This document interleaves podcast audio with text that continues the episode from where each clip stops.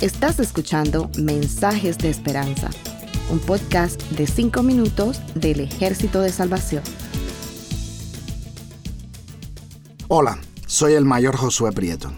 Hemos estado hablando de la depresión y queremos que ustedes sepan que esta situación es mucho más común de lo que parece, incluso entre nuestros hermanos de la fe. Desde luego sabemos que los mensajes de esperanza que hemos estado compartiendo también aplican a otras situaciones desagradables de nuestra vida. Recuerden que Elías ha llegado a Oreb y se apresta a escuchar a Dios. Leemos en el pasaje que estamos estudiando, Primera de Reyes 19, que se introduce la conversación entre Dios y Elías mientras este último está dentro de la cueva, es decir, antes de que Elías encuentre a Dios. Es exactamente la misma conversación que estará llevándose durante el encuentro. No sabemos las razones de por qué el pasaje presenta dos conversaciones iguales, pero podríamos suponer que Dios no quedó satisfecho con la entrevista inicial. Tal vez esa primera conversación no fue ni siquiera eso, sino una forma en la que Dios preparó a Elías para el verdadero encuentro con Dios. A diferencia de Moisés, que encuentra a Dios cuando ve la zarza ardiendo sin consumirse, Elías es forzado a descubrir dónde está Dios a través de una serie de eventos. Es como una adivinanza. Uno tras otros estos eventos se presentan delante del profeta. Un viento recio, tal vez como el de Pentecostés. Después un terremoto, tal vez como el de la noche en que Pablo y Sila fueron libertados en, en Filipos. Después un fuego, tal vez como el de la zarza. Pero Dios no estaba en ninguno de esos eventos. Pero cuando Elías oyó el sonido apacible y delicado, inmediatamente supo que ahí estaba Dios. ¿Por qué Dios usa esta manera de mostrarse a Elías? La verdad es que no sabemos, pero se puede decir claramente que Dios tenía un propósito. Desde luego que muchos de ustedes han oído mensajes, devocionales y estudios bíblicos acerca de este pasaje. Hay muchas interpretaciones, casi todas muy buenas. Algunos hacen énfasis en la soberanía de Dios. No puedes poner a Dios en un molde y esperar que Él actúe siempre de la misma manera. Es Dios, el creador y gobernador de todas las cosas. También hemos oído que Dios es impredecible, precisamente porque Él sabe todas las cosas y actúa bajo la información que Él tiene, que desde luego es mucho mejor que la nuestra.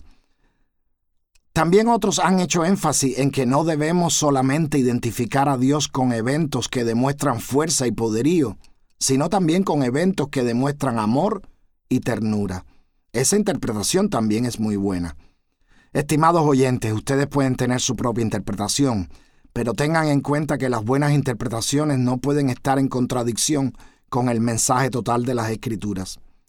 Después de pensar en todas estas interpretaciones, me atrevo a decir que todas ellas han sido hechas desde el punto de vista de Dios. Pero Dios no es el único personaje de esta maravillosa historia. También está Elías. Así que, ¿podríamos ver todo esto desde el punto de vista de Elías?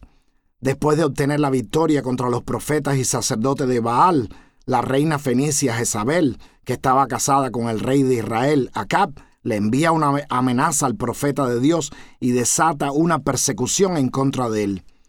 Hemos visto no solo el peligro real que amenazaba al profeta, sino que también hemos visto señales claras de que está enfrentando una crisis emocional a la que podemos identificar con un episodio de depresión. Y ese es el hombre que va al encuentro de Dios. ¿Necesitaba Elías una demostración del poder de Dios?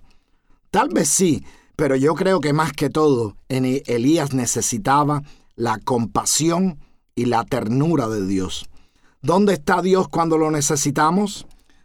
Dios está ahí donde lo necesitamos. No porque nosotros seamos más importantes que Él, sino porque Él nos ama, Él nos conoce, Él sabe lo que necesitamos. Hermanos, aprendamos a discernir el momento y el lugar del encuentro con Dios para establecer la conversación con Él. Pero tengamos en cuenta siempre que Él está disponible de la forma en que lo necesitamos. Estamos pasando por una situación que demanda comprensión, compasión y ternura. en el silbido apacible y delicado está nuestro amantísimo Dios.